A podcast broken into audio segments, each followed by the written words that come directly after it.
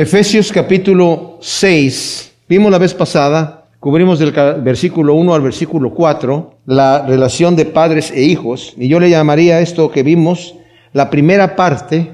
Pablo nos ha venido diciendo en esta tremendísima carta, ¿verdad? Lo que Dios ya ha hecho por nosotros, los cristianos, en la primera parte, los primeros tres versículos. Entendamos que esta carta no es para Pablo no está tratando de, dar valores para la sociedad, no está escribiendo un libro para entregarlo a, la sociedad para que sepan cómo vivir sus vidas en sus familias para la gente normal de afuera. Está hablándole a creyentes, a personas que ya le han entregado su vida a Jesucristo.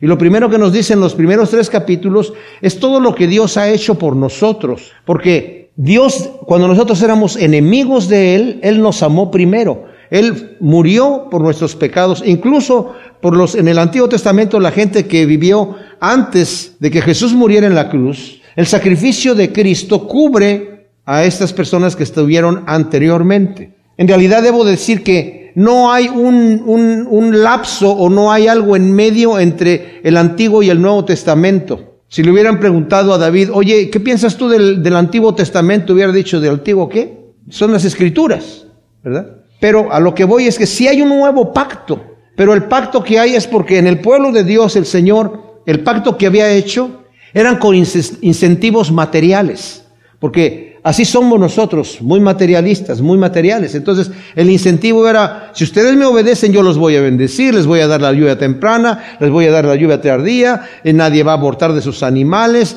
van a ser bendecidos, van a prosperar y van a entrar a la tierra que fluye leche y miel, etcétera, etcétera. Y ahora cuando entramos en el Nuevo Testamento, se nos promete, ¿verdad?, que es a través de muchas tribulaciones que vamos a entrar en el reino de Dios y nos quedamos como que, uy, ¿qué pasó? Hubo un cambio aquí radical.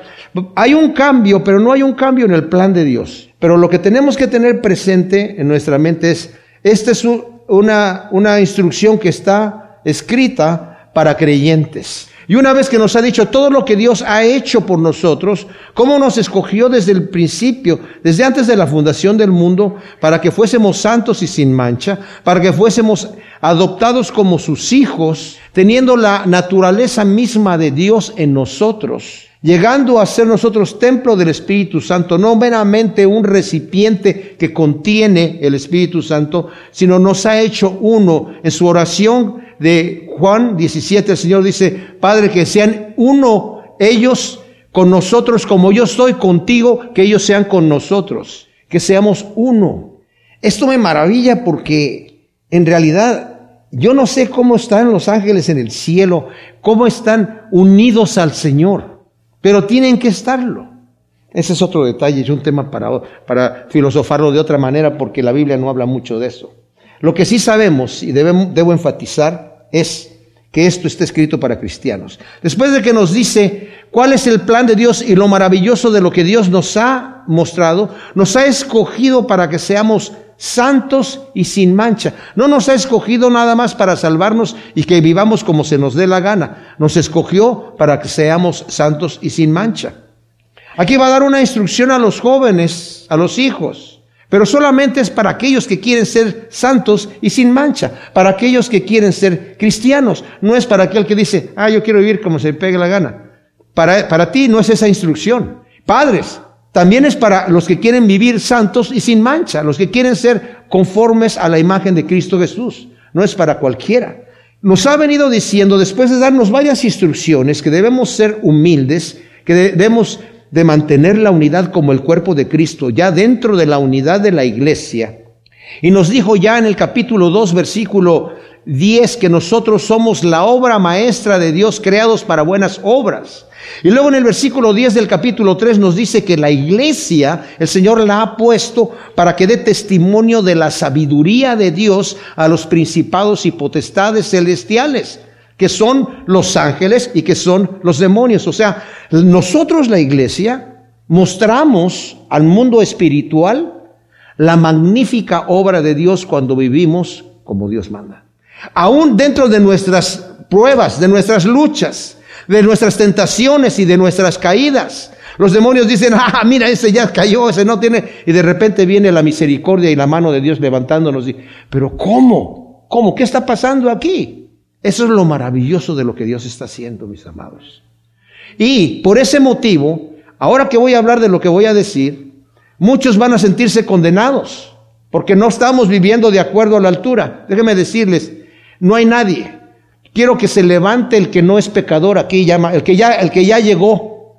Levántese, por favor, levante la mano y al final me da consejo, porque yo necesito consejo. Pero el detalle es este. Primero nos habla la iglesia. Después les habló a las esposas y a los esposos cómo deben ser. La esposa debe estar sujeta a su marido en el Señor. ¿Qué quiere decir? Primero nos dice, sométanse unos a otros en el Señor. O sea, sí la mujer tiene que estar sometida, pero ya vimos que no es una sujeción así de que te me sometes porque la Biblia lo dice aquí. No. No le dice al marido que le diga a su mujer que se someta. Ese mandamiento no está en ninguna parte. Al marido le dice, ama a tu mujer como Cristo amó a la iglesia y se entregó a sí mismo por ella, para santificarla. Le voy a pedir a todas las mujeres que se someten completamente a sus maridos que se pongan por favor de pie. Y a los maridos que aman a sus esposas como Cristo amó a la iglesia, por favor también. No, no calificamos, ¿verdad? Pero, pero estamos en el proceso. Nos está hablando a, personas, mis amados, que estamos en esta lucha. Y esta lucha no se acaba hasta que entramos a la eternidad. Pero la instrucción está aquí. Debemos ser imitadores. Nos dice en el versículo primero del capítulo 5, sed imitadores de Dios. ¿De quién? De Dios. No puedo. No, e, esa es tu meta. Juan, en primera de Juan 2.6, el que dice, el que dice que permanece en él debe andar como él anduvo. ¿Como quién? Como Cristo. No, no puedo. No, pero esa es tu meta. El Señor te va a ayudar. Y en el proceso, cuando, cuando Pablo dijo, sed imitadores de mí, como yo soy de Cristo, no estaba diciendo yo ya llegué. No, pero estaba en el proceso. Y el, lo peor que podemos hacer mientras estemos viendo esto es decir, me doy, me doy, porque yo no llego ahí. No puedo, no puedo. El estándar está muy alto. El estándar está alto, mis amados, pero nosotros tenemos el Espíritu de Dios. Y parte de nuestro proceso, fíjense lo que voy a decir, parte de nuestra caída y de nuestra levantada, parte de nuestros éxitos y nuestros errores están dentro del plan perfecto de Dios. Porque hemos nacido pecadores. Hemos nacido por naturaleza enemigos de Dios. Por naturaleza nuestra mente está en enemistad contra Dios. Pero el Espíritu de Dios trabajando en nosotros nos está trayendo, nos está trayendo poco a poco, poco a poco, poco a poco. Y es de gloria en gloria, de gloria en gloria, hasta que lleguemos a la estatura de Cristo Jesús. El bloque todavía no ha sido terminado y el escultor sigue esculpiendo, sigue modificando, sigue moldeando. Pero la instrucción aquí debemos de tomarla en serio. Ya vimos que los maridos tienen que amar a sus mujeres como Cristo amó la iglesia. Y vimos que las mujeres tienen que someterse en el Señor. Esto quiere decir, yo sirvo a Dios cuando amo a mi esposa como Cristo amó a la iglesia. Estoy, lo, estoy haciendo para el Señor. Cualquier cosa que nosotros hacemos, le, le va a decir a los esposos, a las esposas, a los hijos y a los padres, que, se sometan los hijos, que obedezcan a sus padres en el Señor también. Vas a estar sirviendo a Dios, obedeciendo a tus padres. Y padres, educando a sus hijos, no exasperándolos, no hacerlos que se enojen, que se airen, sino atendiendo en el Señor. Vas a estar sirviendo a Dios cuando lo estás haciendo correctamente.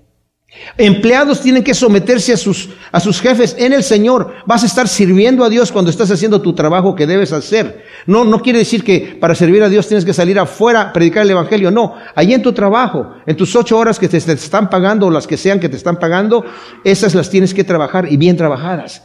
Jefes, tienen que ustedes tratar bien a sus empleados en el Señor. Haciendo eso van a estar obedeciendo a Dios. Van a estar haciendo la voluntad de Dios. Entonces nos dice aquí, ya lo vimos anteriormente.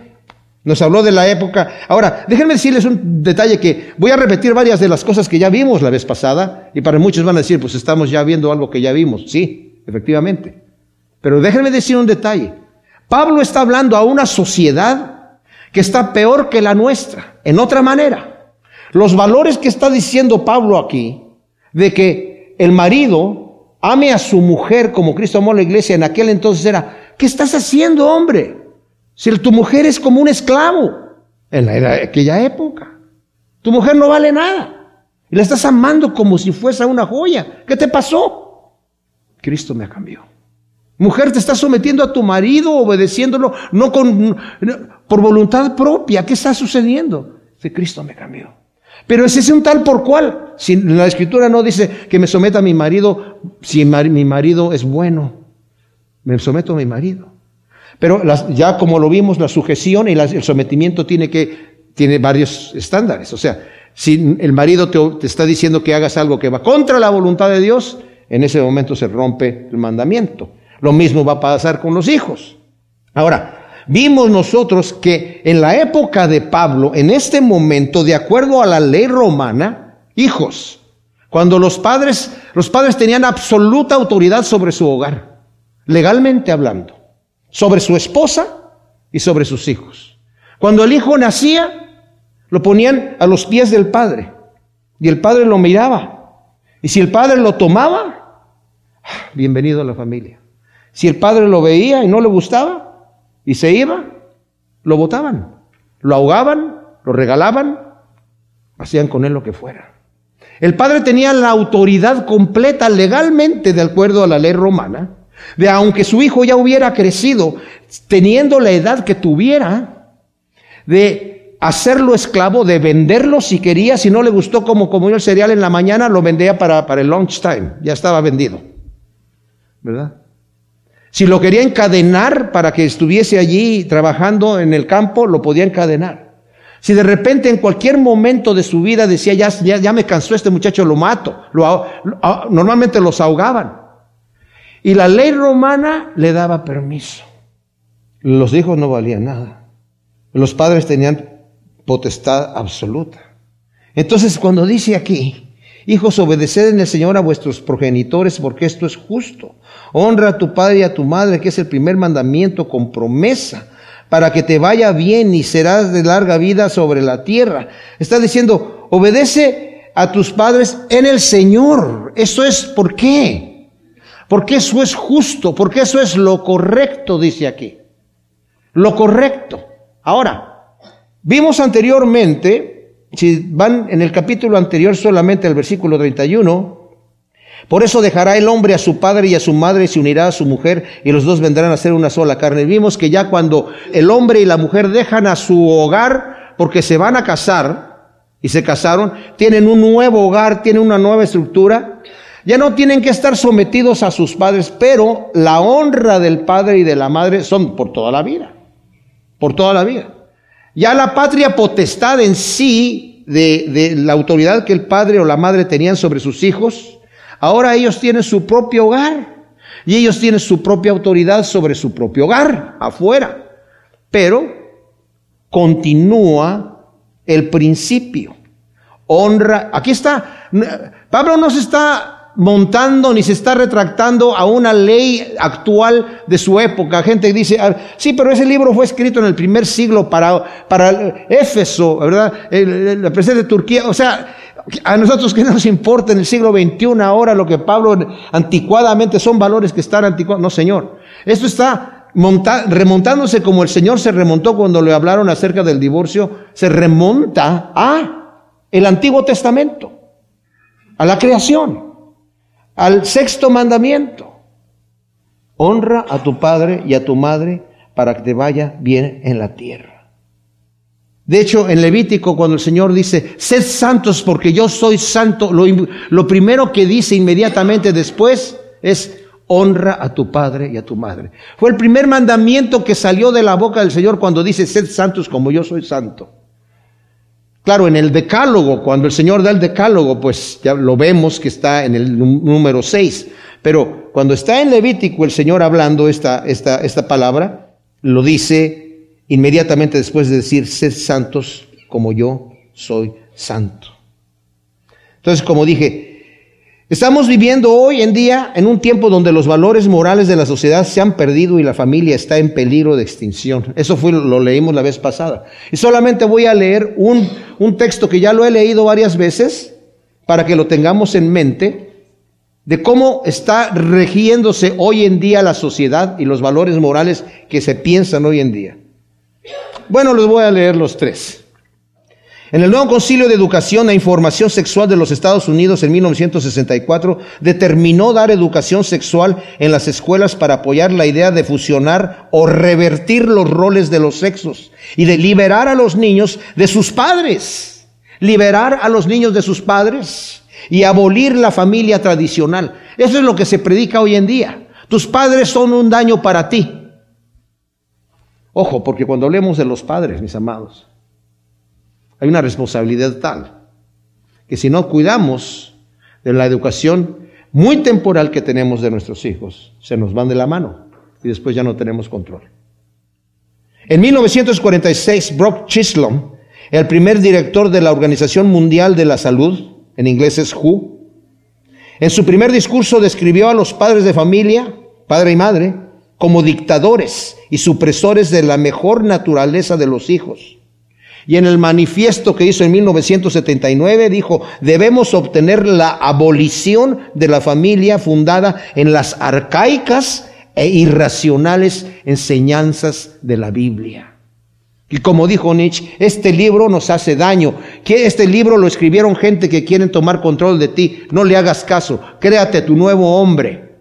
Eso es lo que enseñan a los jóvenes en las escuelas. No creas lo que te digan tu papá y tu mamá, mucho menos si están basados en la Biblia. Esos valores son arcaicos, es para otra época. Lo que tú creas que es bueno para ti es bueno para ti, lo que tú creas que es malo para ti es malo para ti. ¿Ah, sí? ¿Saben qué? Hay una, tengo una noticia, todo mundo tenemos una noticia. Hay un Dios que creó todas las cosas, creador de todas las cosas. Él es el que puso las leyes.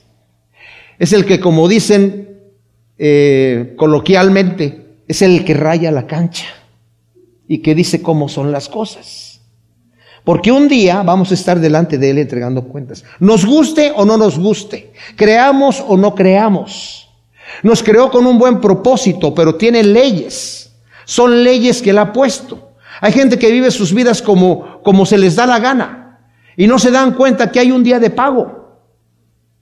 Hay un día en donde se van a emitir los cheques de cada uno. Y el pago del pecado, ¿cuál es? La muerte. Cada vez que pecamos hay un cheque que es, claro, el Señor se, echó todos esos cheques sobre, sobre sí mismo y los clavó en la cruz. Pero no es automáticamente la salvación para todo el mundo, sino para aquellos que aceptan a Cristo como Señor y Salvador. Y de eso vamos a hablar el jueves, eh, que es importante definir qué significa creer en Cristo Jesús. En el London Times, Recientemente salió un artículo que dice las tarjetas del Día de las Madres son neutrales en cuanto al género sexual, quitando la palabra madre o haciéndola neutral en cuanto a género. Están vendiendo tarjetas que dicen felicidades en tu día, pero no dicen mamá. Felicidades en tu día. Para el Día de las Madres, en donde la palabra madre no aparece. O que dice, dos mamás son mejor que una. Hay otra que dice, que son para parejas del mismo sexo. Otra que dice, papá, gracias por ser la mejor mamá. Eso es lo que está pasando en el mundo hoy en día. Esos son los valores que se están predicando y que se están enforzando en nuestra sociedad hoy en día. ¿Y qué es lo que sucede con los jóvenes cuando llegan a sus casas? Cuando llegan a las escuelas? Cuando llegan con los profesores? Cuando están con los amigos? Dije de sus casas, voy a hablar de las casas después. Pero también tiene que ver con esto. Los valores estos están forzados. Nos están diciendo, padres, ustedes suelten a sus hijos. Los están atosigando, ¿verdad? Y déjenlos. Dejen, dejen que el niño tenga la libertad en su mente, que el niño pueda realizarse solo. No lo estén forzando a hacer lo que ustedes quieren que sea. Suéltenlo. Le están haciendo daño, le están quitando su creatividad. Estos artículos que acabo de leer son lo que están diciendo ahí. Deja que tu niño, eh, no le enforces la religión, que vaya a la, iglesia, déjalo, que él, cuando él crezca, que cuando él ya sea mayor de edad, que, él, que él decida. Too late, como decimos en inglés. En el Antiguo Testamento, mis amados, el Señor exigió a los padres a tus hijos cuando son pequeños. Tienes que darles el Shema. Tienes que decirle, Dios es uno. Tienes que decirle, ata estas palabras a tu cuello, átalas a tu mente, ah, tenlas siempre contigo, escríbelas en tus puertas, cuando andes en el camino con tu hijo, cuando andes manejando en el carro, donde estés, repíteselas, díselas. Y aquí hay una línea muy fina en imponer y educar, mis amados imponer. Ahora, un detalle aquí. a los hijos no le están diciendo, tienes que someterte a tu, obedecer a tu papá, porque tu papá es una excelentísima persona. Es un ejemplo. ¿eh? Y, tienes, mira cómo, el, medio padre que te dio el Señor. Así que tienes que someterte a Él porque es, porque es una persona muy, muy capaz y muy... Tal vez no. Porque es un pecador pero tienes que obedecerlo. Y cuando no lo obedeces existe esa fricción. Pero está diciendo aquí, porque esto es lo que es justo. Dios está diciendo, esto es lo que es justo. Y además ese mandamiento tiene una promesa para que te vaya bien y seas de larga vida sobre la tierra. Y alguien puede decir, bueno, ¿y mi hijo que se sometió y no tuvo larga vida? ¿Qué pasó con eso? ¿Qué hacemos con esa situación? Esta promesa me está fallando. Nos tomamos de Cristo, de las otras promesas. Esta fue una promesa dada en el Antiguo Testamento que nos está siendo reforzada en el Nuevo Testamento. Pero no es una garantía, mis amados, de que, oh, si yo obedezco a mi padre y a mi madre voy a morir de 100 años. ¿Qué pasa cuando no mueren de 100 años? ¿Qué pasa cuando sentimos que Dios nos falló? Cuando mi hijo que se portaba muy bien o mi hija que se portaba muy bien, el Señor me la, me la quitó. ¿Qué pasó con eso? Pues entonces nosotros nos descansamos en las otras promesas, mis amados. Yo sé que esto es difícil, sobre todo para padres que han perdido hijos de esta manera. Y sobre todo hijos que han regresado, hijos pródigos, como el pastor Greg Laurie. Su hijo que regresó, que se había apartado, regresó y empezó a trabajar en el ministerio. Y como el pastor Greg Glory eh, es, un buen artista, ¿verdad? Que hacía caricaturas y que hacía, su hijo que también tenía el arte, lo metió en el, en el departamento, jefe del departamento gráfico y todo funcionando perfectamente bien. Y de repente muere en un accidente fatal, inmediato. Y pum. Y él, ¿qué hago? Y los consejos que le dieron otros pastores es, cuando no entiendes lo que te pasó, descansa en las promesas que sí entiendes. Descansa en las promesas que sí entiendes. Pero así que, hijos, sométanse a sus padres, porque esto agrada al Señor. Nuevamente, le está hablando a los hijos que son creyentes, no los que son rebeldes y dicen, yo no quiero nada con eso. Ah, pues sí, vas a sufrir la consecuencia. Y cuando tengas tus propios hijos, lo vas a padecer. Ahora, dice aquí, y los padres no provoquéis a ir a vuestros hijos, sino criadlos con disciplina e instrucción en el Señor. Esto lo estoy leyendo de Efesios 6, 4. Después de que, en Efesios 6, 4, después de que el Señor ha dado la instrucción a los hijos de que obedezcan a sus padres, parece que Pablo opera de esta manera en su manera de, hablarnos aquí en, Efesios, porque primero tomó a las mujeres, que es como los que están bajo autoridad, sométanse a sus maridos, y maridos, amen a sus mujeres, como Cristo amó la iglesia. Luego le dice a los hijos, obedezcan a sus padres, y ahora a los padres, cómo tienen que educar a sus hijos, los que tienen autoridad sobre ellos. Y luego a los siervos que se sometan a sus jefes y luego a los jefes cómo deben de tratar a sus siervos. En mi Biblia dice en el versículo 6, los hijos obedeced en el Señor a vuestros progenitores, porque esto es justo. Algunas de sus Biblias dice a vuestros padres, ¿verdad? Pero la palabra padre es utilizada en el versículo 1 y la palabra padres en el versículo 4 son diferentes. La palabra padres del versículo 4 se refiere al papá, al padre, al padre, al hombre. Claro que también incluye a la mujer. Pero ¿saben por qué les digo eso, mis amados? Porque la responsabilidad principal recae sobre el hombre. Vimos también la vez pasada, ¿qué son los hijos? Son herencia de Yahvé, un regalo, una recompensa. Los tenemos prestados por un tiempo limitado. Los padres no somos dueños, somos sus guardianes. Son individuos con necesidad de un Salvador. Los tenemos prestados, dije, por un poco de tiempo, muy poco tiempo. Son pecadores desde su concepción. No son una hoja blanca y limpia, aunque parezcan angelitos, inmediatamente muestran su pecado. Lo vimos eso la vez pasada. Y también dije, si no tienes hijos, vi ayuda en el ministerio de los niños y te vas a dar cuenta que no son angelitos, ¿verdad? Necesitan los mandamientos de Dios. Son niños salvos por gracia. Y hay más gracia en Dios que pecado en nosotros. Eso es lo que tenemos que saber, ¿verdad? Entonces los hijos tienen que obedecer a, los padres y a los padres que nos dice el Señor aquí. Como dije yo, en el versículo primero la palabra es ganus, que es progenitores. En el, versículo cuatro la palabra es pateres, que significa padre, el varón, el hombre, el padre de familia. Dije nuevamente, esto es un contraste completo con la cultura en donde el padre tenía la autoridad completa sobre sus hijos para hacer lo que él quería. Si el muchacho se, eh, se portaba mal o no lo gustaba, lo podía matar, lo podía vender como esclavo, podía hacer lo que él quisiera con él. De manera que si alguien veía a un padre tratando a sus hijos con cariño, con amor, con afecto, ¿qué te está pasando, amigo? Soy cristiano. Cristo me ha cambiado. Esa, en la cultura eso era diferente. Lo estoy diciendo esto, mis amados, porque nuestra cultura también es diferente, pero para el otro lado. A, estos padres les va a restringir, Pablo, la disciplina excesiva.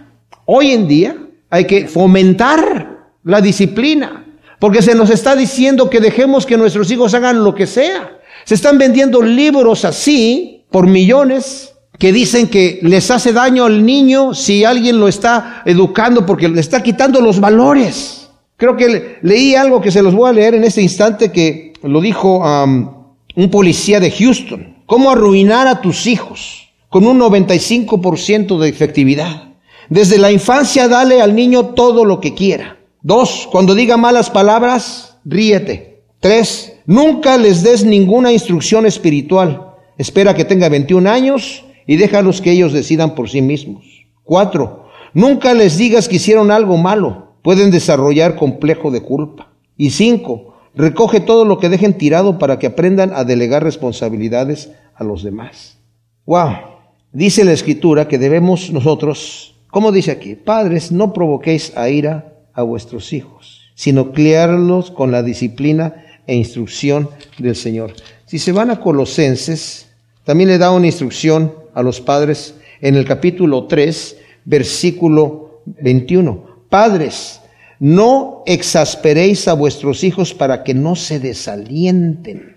¿Cómo podemos como padres nosotros exasperar a nuestros hijos? Podemos entender que nuestros hijos son niños. Y como dije yo, hoy en día el problema es que el padre no se, no se, no, no se preocupa por sus hijos. En muchas familias cristianas los padres se van de vacaciones en sus casas. Llego a mi casa, estoy cansado, he trabajado mucho, no, no, no me interesa la educación de mis hijos, de eso se encargó mi esposa mientras yo estaba en el trabajo. Ahora necesito hacer lo que yo tengo que hacer.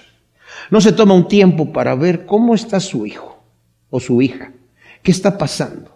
No hay un momento de que me siento a, la, cenar y, y dejar que sus frustraciones, no las mías como padre, sino las frustraciones de mi hijo, salgan afuera y yo pueda con amor corregirlo o corregirla y decirle mi consejo en el Señor, porque está diciendo aquí, tiene que ser con eh, instrucciones y con disciplinas en el Señor. Ah, ¿qué quiere decir? ¿Que solamente le voy a hablar de la Biblia? No, a mi hijo también le voy a enseñar cómo patear una bola de fútbol, pero en el Señor, con el amor del Señor, buscando el bienestar, no buscando lo que yo quiero. Muchos padres con o también o se convierten en jefes cuando llegan a la casa. Ya lo vimos también la vez pasada. Contéstame el teléfono, llama fulanito de tal y cuando lo tengas ahí me lo pasas acá. Como si estuvieran manejando una corporación. Y muchos, como dije yo, con el pretexto de delegar la responsabilidad a la esposa, cuando vimos lo, cuando vimos lo de los esposos y las esposas, ¿verdad? Que, que muchos de los maridos se van de vacaciones también con sus esposas. Y dicen, oye, no, pues es que mi esposa todo lo hace tan perfectamente bien, ¿verdad? Que yo, ¿para qué? La manera que ella saca la basura, es casi un arte. ¿Y cómo lava los platos? No, hombre, ¿para qué? ¿Para qué le ayudo yo? ¿Verdad? Si ella lo hace mejor que yo. Pero hemos visto que cuando no está presente la responsabilidad del padre en el hogar, especialmente en relación a la educación y disciplina de los hijos que crecen sin la influencia del padre, terminan en drogas, homosexualismo y suicidio. Y eso está escrito en estadísticas, mis amados, en estadísticas. No provoquéis a ir a vuestros hijos, nos dice Colosenses. Los padres, como dije yo, no son dueños de los niños son mayordomos. Los hijos le pertenecen al Señor que nos los ha confiado por un cierto tiempo. Y debo de llevar esa responsabilidad no de manera ligera, ni caprichoso, por mi, eh, como yo lo quiero hacer, sino en beneficio del niño. Porque si no lo hago así, no solamente defraudo al niño, sino defraudo al Señor, como padre. O sea, el problema no es que, ¿qué puede frustrar a un niño, a nuestros hijos? Esto también lo voy a repetir otra vez porque vale la pena. Nadie se levanta en la mañana y mientras está rasurando dice el papá, hoy es un buen día para ir a provocar a mis hijos, irritarlos, hacerlos enojar y frustrarlos un poquito. Se está llevando muy tranquila. El problema es que es automáticamente. No necesitamos planearlo. Los niños no son adultos, se comportan como niños y van a hacer cosas de niños.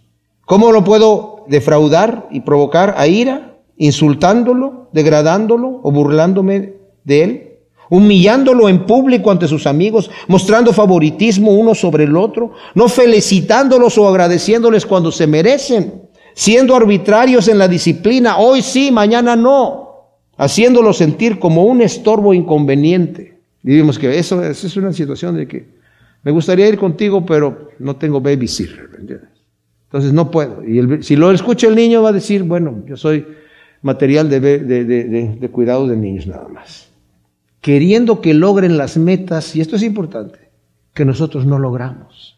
Me hubiera gustado ser un buen beisbolista, no, no lo pude hacer, nunca lo voy a lograr hacer. Tú lo tienes que poder hacer. Y se oyen ahí los gritos de los padres en, en, las, en, en, las escuelas. Tú puedes, puedes. ¿Y por, qué no lo hiciste? Ya estabas allí. Y los niños se exasperan porque queremos nosotros a veces imponernos en nuestros hijos. Yo aprendí una lección muy grande cuando estuve de misionero en Chile. Mi hijo, que ustedes lo conocen, Job, que tocó aquí el cajón la vez pasada, es un excelente maestro de la palabra. Excelente. Él ha dado unos estudios bíblicos impresionantes. Y cuando estuvimos en Chile de misionero, era como que no había director de jóvenes y como que todos en la iglesia estaban como que, pues, ¿qué le pasa? ¿Qué le pasa a Job? ¿Por qué no, por qué no se levanta y, y, y, me decían a mí, oye, ¿qué, ¿y tu hijo por qué no? Si cuando tú no, cuando tú no estás aquí porque sales para hacer un tour de música, él se queda enseñando en el púlpito y enseña perfectamente bien. ¿Por qué no es el pastor de jóvenes? Yo llegué un día y se lo dije a él y él, pues papá, no estoy pensando, no sé qué. Y había uno de los líderes de la iglesia que estaba en la edad entre él y yo, que era amigo de él y era amigo mío también. Mi hijo también siempre ha sido mi amigo. Y a él le confesó, mi papá está esperando que yo le diga que yo voy a ser pastor de jóvenes, pero yo no siento ese llamado. Entonces agarré a mi hijo y le dije, ¿sabes qué, hijo? El, ese trabajo de pastorado no es una situación que porque tú lo puedes hacer, lo, lo debes hacer. Si tú no tienes ese llamado, siéntete en libertad. No hay problema. No, no quiero que tú te sientas que yo te estoy obligando o que, o que deberías estar allí. Es como si mi esposa a fuerzas tiene que estar en el ministerio de las mujeres porque es esposa del pastor. No, Señor. Tal vez el Señor no le está llamando a eso. Y hay muchos errores que se cometen así. Estamos hablando ahora de los hijos, pero también de las esposas. Hay que criarlos con disciplina. La palabra viene de discípulo, de que yo tengo un cuidado. No solamente son órdenes en la casa. Mis amados, si yo llego como militar, el Señor no nos está llamando a ser militares. ¿Cómo nos trata el Señor a nosotros? El Señor nos explica. ¿Cómo les explicamos nosotros a nuestros hijos? No les, no les tenemos que explicar ni con la vara, ni con gritos, ni con golpes. Porque eso no funciona. Tenemos que hacerlo de la manera que lo entiendan. Yo, cuando he dado consejería, incluso en la consejería matrimonial, Mira, si estás hablando con tu esposa y con tu esposa, dilo de la manera que lo pueda entender, no de la manera que tú lo quieres decir. Porque yo te lo estoy diciendo de esta manera y de esta manera me lo tienes que entender. ¿De qué sirve que yo grite si mi mensaje no ha llegado al corazón de la persona? ¿De qué sirvió? ¿Cómo nos habla el Señor a nosotros? ¿Cómo somos? ¿Cómo lo podemos entender? O sea, no va a llegar la mamá que está allí en Target y que está el, el niñito bajando las cositas y le dice, mira mi hijo, de acuerdo a las estadísticas últimas que han salido en, en, los periódicos, se tiene, oye, el niño se va a quedar así, ¿qué pasó? Pero por el otro lado tampoco dejarlo correr como un diablo, ¿verdad? Porque yo, como les dije, yo una vez estaba yo en, Star, en, una, en una tienda, ¿verdad? Eh, comprando un café y una señora tenía ahí... Eh, Dos niñitos que andaban ahí, pero ah, molestando a todo mundo. Y a mí me daban unas ganas de agarrarle, a darle unas, buenas, pero a la mamá, ¿verdad? porque los, niñitos no tienen tanto problema, porque, porque los niñitos solamente están reaccionando de acuerdo a lo que su mamá los ha dejado hacer. Yo me acuerdo que se los he platicado, mi hijo Job siempre ha sido un excelente muchacho, solamente una vez lo tuve que eh, reprender duramente y se los dije la vez pasada, cuando tenía 15 años. Se burló de mí delante de sus amigos. Y yo le hice una pregunta, solamente estaban sus amigos, él y yo. Y él le dije, oye, hijo, que no sé qué cosa. Y ah, sí, que entonces qué, y se rió y hasta los amigos estaban como que, uy, qué, qué onda, va. Entonces me acerqué a él y le di una bufetada. Y le dije, ¿te avergonzaste, verdad? Sí, papá. No me vuelvas a avergonzar delante de tus amigos. Y desde ahí, jamás. Pero desde chiquito, una cosa que aprendí de mi papá, cuando era más chiquito, mano dura, mano dura. Pero conforme fue creciendo, ya no había necesidad, había que razonar nada más, había que razonar. Y él entendió que yo era su padre y que yo tenía autoridad sobre él. Entendió ese detalle. Yo se lo hice saber. Yo no, no, no, no le dije tampoco, aquí estas son las reglas de, de, de, la casa, porque la casa no tiene reglas, las reglas las tiene el Señor. Esta es mi casa. Y yo escuché un testimonio que decía, un padre le describió a su hijo una, una nota. Mientras estés en este techo, tienes que hacer lo que yo diga. Esa nota la encontraron. Un joven que estaba dejando un sobre en la tumba de su padre. La reportera llegó y tomó el sobre y había dos notas, una del padre que estaba diciendo, hijo mío, mientras tú vivas en este, bajo este techo de mi casa, tienes que hacer lo que yo te diga. Yo te amo mucho, pero tienes que saber que yo soy tu padre. Y tengo la obligación de educarte. No soy tu cuate, no soy tu compañero. Soy tu padre, que eso es cien veces más valioso. Y te amo. Y tal vez esto no lo vas a entender hasta que tú tengas tus propios hijos. Mientras tanto, el mandato permanece en la casa. Se acabó. Y luego el hijo le puso otra nota ahí. Papá, gracias por lo que tú me enseñaste, por el amor que me diste. Ciertamente no lo pude haber comprendido hasta que tuve mis propios hijos. Tengo dos. Y te agradezco mucho lo que tú me enseñaste. Ojalá hubiéramos tenido más tiempo juntos. Tremendo.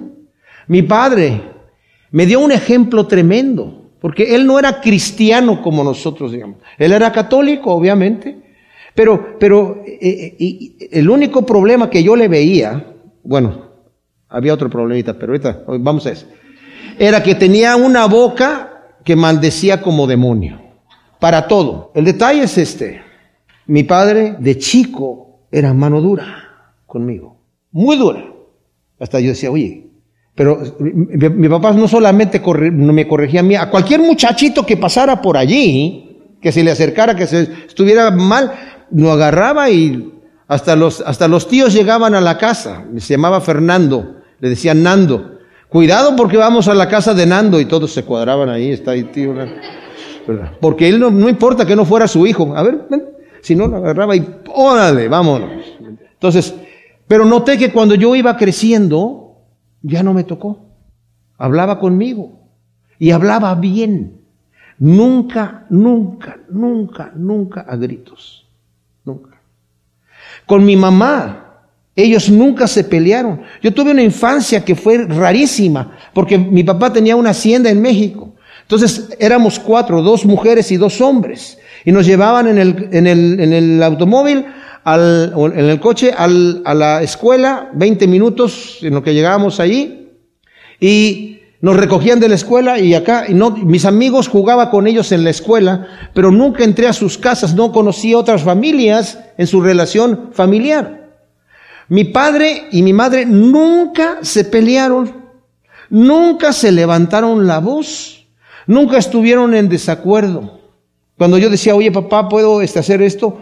Pregúntale a tu mamá. Oye mamá, ¿puedo hacer esto? Pregúntale a tu papá. Ya le pregunté. ¿Qué te dijo? Que te preguntara a ti. Ah, entonces sí o no. O de repente pregúntale a tu papá. Ok, papá, ¿puedo hacer esto? Sí, pregúntale a tu mamá. Ya, le, ya le pregunté. ¿Y qué te dijo? Que no. Pues entonces, ¿para qué me vienes a preguntar a mí? Si ella te dijo que no es no. Yo, yo pensé que, que así eran todas las familias. Yo pensé que así eran todas las familias. Hasta que murió mi padre y empecé a visitar a otros amigos y dije, wow, la cosa no es así. Pero eso, eso se lo agradezco a mi padre, porque me enseñó a ser sensible a eso.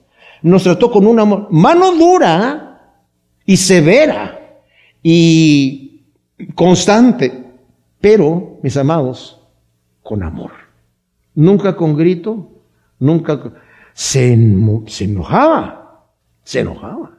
¿Cuándo es cuando nosotros no debemos estar educando a nuestros hijos, mis amados?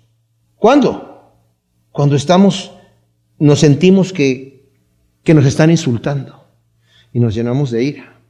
Cuando nos llenamos de ira, simple y sencillamente, necesitamos bajarle y después ver el tema. Dimensionar lo que está pasando. No importa en donde sea.